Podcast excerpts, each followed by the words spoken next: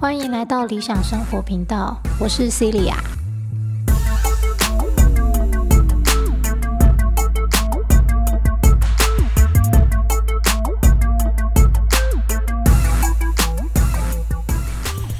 好，总算前面两集时间管理的一集影片，一集 Q&A，就是呃完整的我在上课会跟学生说的时间管理。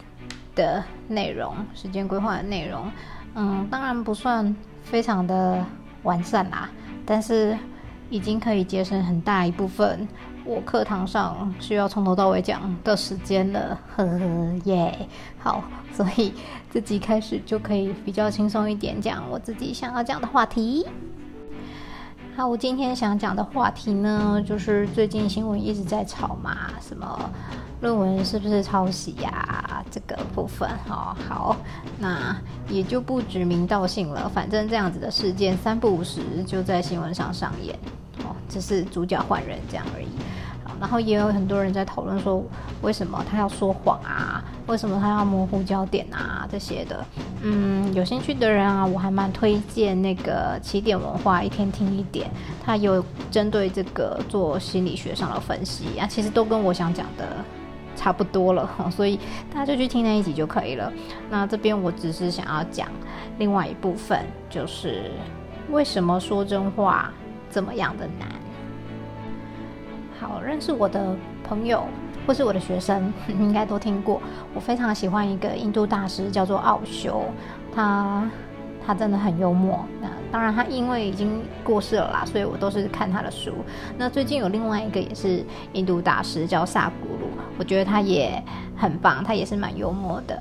好，所以有兴趣的人也可以去看看奥修的书，或是萨古鲁的影片。那在这边，我想要分享的是一个奥修自传里面他小时候的故事。故事大概经过是这样，就是长辈嘛，好，总是会不停的跟小孩子说，你不可以说谎。好，那有一天呢，这个奥修他就在外面玩嘛，大概五六岁的时候，他就在外面玩，玩完之后呢，就是。哎，就远远看到有一个男子过来要找他的爸爸，但是他的爸爸非常讨厌这个人，好，因为他说这个人很烦，每次来啊就会一直抱怨东抱抱怨西啊，然后就是听他讲话有够烦的，好，所以这个奥修的爸爸呀就跟奥修说：“我到屋子里面去躲起来，好，那等一下那个人来的时候啊，你就跟他说我出去了。”那奥修就非常的震惊啊，想说，哼，那你平常不是叫我不要说谎吗？OK，好，所以呢，当那个男子真的来了的时候，就问奥修说，哎，你爸在哪？奥修就回答说，他在房子里面啊，但是他说他出去了。那他爸爸在那个 家里面听到奥修讲这句话，就傻眼嘛。然后这个男子当然就跟着奥修进屋啦，进屋了就看到他爸爸嘛，那当然又花了他一大段的时间抱怨啊，叭叭叭才离开。那总之呢，就是这人离开之后，他爸就不爽了，好就说：“哎，我不是叫你跟他讲说我不在吗？我不是叫你跟他讲说我出去了吗？”这时候奥修就跟他说：“对啊，我说的是对的啊，我说的是真实的啊。”我跟他说，我爸爸叫我告诉你，他出去了，但是他在家里面。而实际上，你也真的在家里面啊。好，然后又跟他爸爸说，你不是曾经跟我说过，不管结果是什么，都要保持是真实的吗？那所以我也准备好啦，就是如果你打算给我任何惩罚，那就那就给我吧。可是你要记住哦，如果真理受到惩罚，那真理就被摧毁了。啊，真理应该得到回报嘛，给我一些奖励。所以以后我无论在发生什么样的事情的情况下，我才能继续的说真话。他爸爸就说：“哼，你很机灵。”好，奥修就说：“那你已经知道了，就给我一点奖励吧。我说出了真话。于是他爸爸就不得不给他奖励嘛，好，就给了他一卢比的。那当年的一卢比可能算是很大吧，哦，总之他爸爸就很不爽的 给，好了，没有很不爽，就不得不的就给了他一卢比，说你去买任何你想要的东西吧。好，这时候奥雪又跟他说，你已经记住了哦，如果你告诉我去说谎，我会告诉那个人是你让我这么做的，我不会说谎。每次你跟你自己矛盾了，你就不得不奖励我，所以停止撒谎。如果你不希望那个男子来，你可以直接告诉他，因为他一次一次的都在抱怨一样的事情。既然你不喜欢听他讲这些，既然你觉得他永远都在讲一样的事情，那你为什么不告诉他呢？为什么一定要说谎呢？他爸爸就说。问题就在于，他是我最好的客人呐。他每次来，他很有钱，他每次来就买一堆东西呀。所以，我我不得不忍受他的抱怨嘛，对不对？好，奥修听到就说：“嗯，但这是你的问题，不是我的问题啊。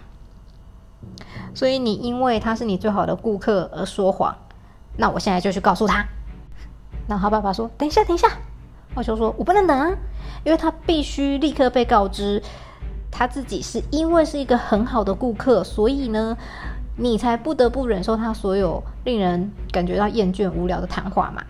然后我告诉他完之后，你会再给我一点奖励。唉，他爸说：“你真的是一个很大的麻烦哎！你赶走我最好的顾客，我打算给你一个奖励，但是是要你不要这么做。”好。想当然而，奥修当然做了嘛，而且他还得到了双份的奖励。为什么呢？另一份奖励是来自于那个很令人厌烦的男子。好，因为奥修去找到了他的时候，跟他说：“真理应该得到奖励，所以你应该给我一些奖励，因为我赶走了我父亲最好的顾客。”那这个人呢，抱了抱奥修，还给了他两卢比。奥修说：“记住哦。”不可以停止从我爸爸那边买东西哦，但是你同时不可以打扰他。好，如果你想要说话，你可以对着墙壁说，对着树木说，对整个世界说。你可以只是关上门，然后对你自己说，连你自己都会感到厌烦的。回到家之后呢，奥修又对他的爸爸说：“你不要着急，你看哦，我从你那里得到了一个卢比。”也从你的客人那边得到了两个卢比，现在你应该再给我一个卢比，你不得不给我，因为我说了真话。但是不要着急，因为呢，我不仅让这个人变成一个更好的顾客，而且呢，他也不会再来烦你了，因为他答应我了。好，结果呢，后来那个男人真的再也没有。来烦过他爸爸，就算他来了，也就是只有待一两分钟，买个东西打个招呼就走了。而他也对奥修的爸爸说：“我继续买东西是因为你的儿子，否则我会感到受伤。因为呢，是这个男孩子安排了这整件事情，他阻止我打扰你，他问我要求我不要停止从我爸爸的店里面买东西，他依靠你。”他从我这里得到了两卢比。他告诉我这么令人震惊的事情，什么事情呢？就是没有人敢告诉我我是一个多么令人厌烦的人。为什么没有人敢告诉他呢？因为这个人他是村子里面最有钱的人，每个人呢都以某种形式跟他有关联，从他那里借钱啊，从他那里租地呀。因为他是最有钱、最大的地主嘛，所以某每一个人呢，都在某种程度上不得不依赖他，所以没有人敢直接当着他的面说你真是一个令人厌烦的人。所以这个男子就继续说啊，这真的让我很吃惊。不过你儿子，也就是奥修，这么说是真的。我知道我很令人厌烦，我也被我自己的想法弄得很烦。这就是为什么我去烦其他人的原因，只是为了摆脱我自己的思想。如果我对我自己的思想厌烦，我很清楚其他人也会感到厌烦的。但是因为每个人都有债务与我，都有欠我东西，都跟我有关联，都有求于我，所以没有人敢这么跟我说。只有这个小男孩跟我没有任何的债务，只有他不怕事情的结果。告诉我真相，他是勇敢的，所以他要求了奖励。他对我说：“如果你不奖励真理，你就会奖励谎言。”这就是这个社会为何如此发疯的原因。每个人都告诉你要真实、要诚实，但是没有人会因为真实而受到回报，所以人们创造了精神分裂。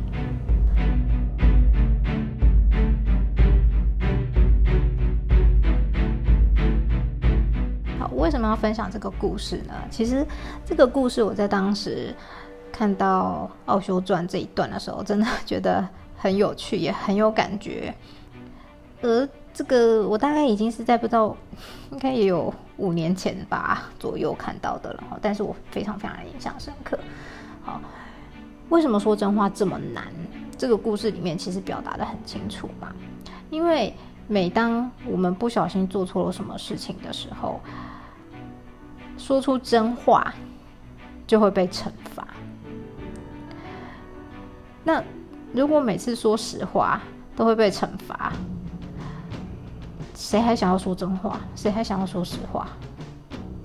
嗯，我就讲一个自己的经历好了。虽然这也没有真的被惩罚啦，但是我心里当下想要是搞什么？只有我一个人说实话。好，总之呢，嗯，升高二就会分组嘛。那因为我国中就已经知道我一定是要念自然组的，所以当然那时候升高二的时候就选了自然组。当然，选自然组之前是有一点点迟疑啦，因为我觉得哇，数学好难哦。然后物理化学好像也不像国中理化那么那么样的简单。嗯，不过最终我还是相信自己的感觉嘛，哈。就像我也都会给学生建议啦，你不要去想将来做什么才可以赚到钱，念什么类组比较容易赚钱，重点是你喜不喜欢啊？喜欢才能持续。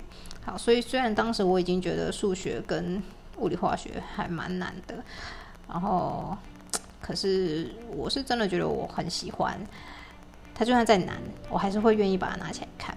好，可是地理历史就是，就算再怎样说是背一背就可以了，我就是不想背。好，所以我当时就选了自然组，没有问题。那我记得刚分组开学第一天，班导师，我们班导师是教英文的，那女校嘛。总是女校女孩子好像念文组的比较多嘛。那那一天一开学，班导师就问说：“那个你们选自然组啊，是因为讨厌地理历史的举手。”好，那全班只有我一个人举手。我想说，哎，不然怎样？就是大家都没有讨厌地理历史哦，你们那么厉害。好了好了，也许是真的嘛。好，好，反正总之呢，就是全班都没有人举手，只有我一个人举手。我想说，因为也没错啊，我是真的也不喜欢地理历史啊。可是老师也没问说你是喜欢物理化学生物的举手，他也没问后面这个嘛，奇怪。哦，总之呢，我就举手了。好，全班只有我一个举手。结果呢，我们班导师就说。嗯如果啊，你们来念自然组啊，是为了逃避地理历史的话，我建议你们还是稍微仔细思考一下，考虑一下，因为啊，那个物理化学啊，还有数学啊，自然组的东西没有那么简单的。你如果只是为了要逃避地理历史而来念这边，你会很辛苦。我心里想说，哦，全班只有我一个人举手，所以你就是在对我说这句话嘛？对了对了，这没有惩罚啦。但是我心里想说，完嘞，就是啊，没有啊。我举手的原因是因为这对我来说是一个事实啊，这是实话嘛。我是真的讨厌地理历史，可是我也很喜欢物理化学跟生物啊。那你怎么不问后面的？对不对？好，你没有问后面那句，你只问了前面，然后你就自己先以偏概全的觉得啊，这个人就是为了逃避社会科来念自然科。好，这就是一样的经验，就是虽然我说实话没有被惩罚啦，可是我还是觉得蛮囧的，就是好像被认为是一个逃避困难的人，这样吗？不知道该拿什么形容词来说。好了，总之呢，说实话，为什么这么难？就是因为说实话会被惩罚，或者是会被投以异样的眼光。好，那被投以异样的眼光，可能还不算什么很严重的大事，就像我刚刚的例子一样。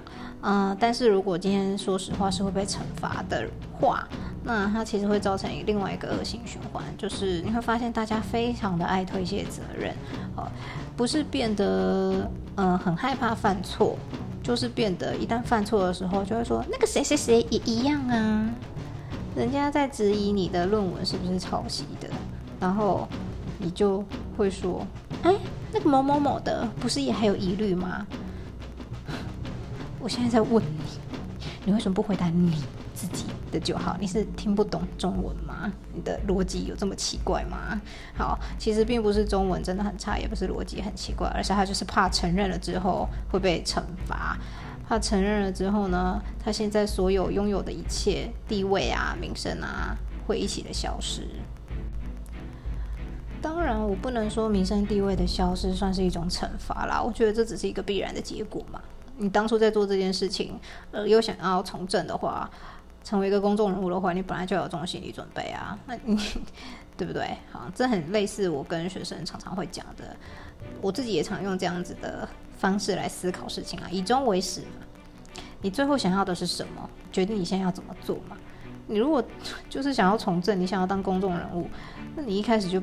不要去做那些偷鸡摸狗的事情啊！那你要做了，你就要大方的承认啊！唉，不过当然啦，我觉得这是整个社会结构的问题嘛。这这就像刚刚我说了《奥修自传》里面最后的那句话嘛：这个社会为什么会如此发疯的原因嘛？大家都说要真实，大家都说要诚实，可是没有人一个人，没有一个人因为真实，因为诚实。收到回馈，收到回报，而反而是得到惩罚。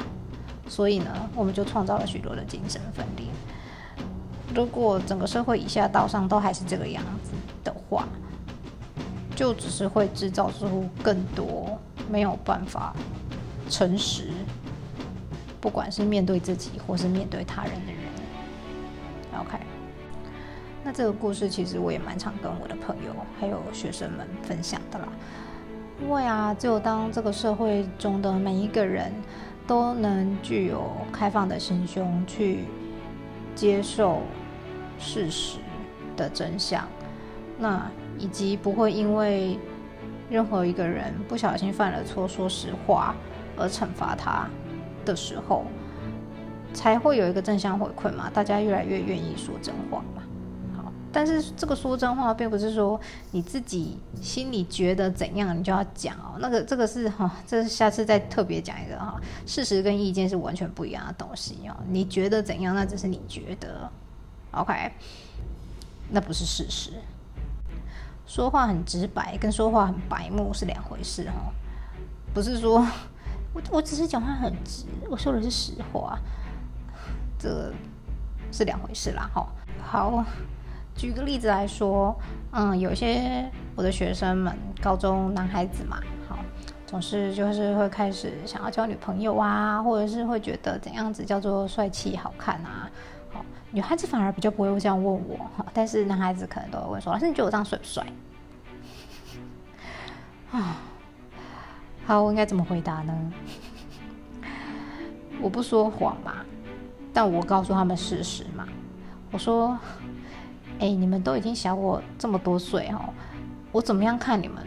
我真的说不出“帅”这个字，因为对我而言，你们就是小朋友，你们就是很可爱。